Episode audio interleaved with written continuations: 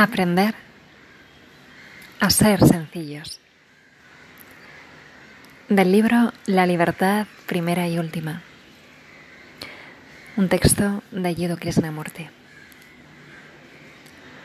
Nuestros problemas sociales, ambientales, políticos, religiosos son tan complejos que solo podemos resolverlos no volviéndonos extraordinariamente eruditos y sagaces, sino siendo nosotros sencillos. Porque una persona sencilla ve mucho más directamente que la persona compleja.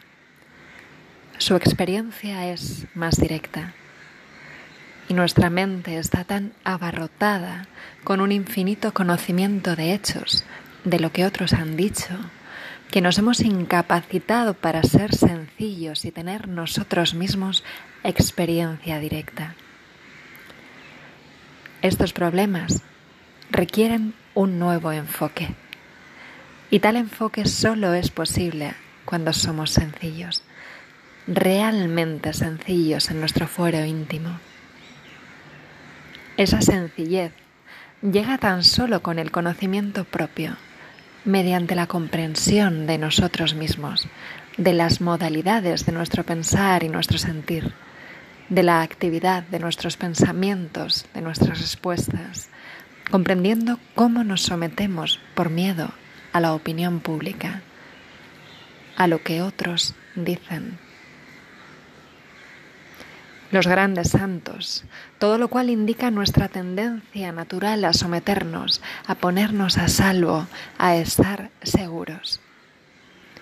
Y cuando uno busca seguridad, es evidente porque uno se halla en un estado de temor y por lo tanto no hay sencillez.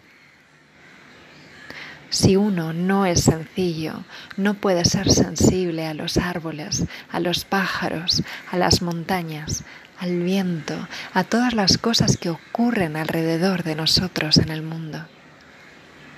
Si no hay sencillez, no puede uno ser sensible a las profundas insinuaciones de las cosas. Ser sencillo en el proceso total e íntegro de nuestra conciencia es extremadamente arduo, porque no debe existir ninguna reserva interior, nada.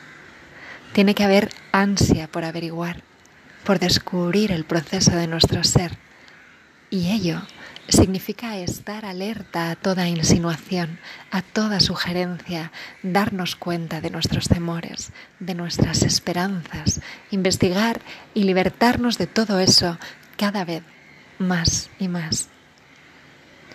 Solo entonces, cuando la mente y el corazón sean realmente sencillos, cuando estén limpios de sedimentos, seremos capaces de resolver los múltiples problemas que se nos plantean.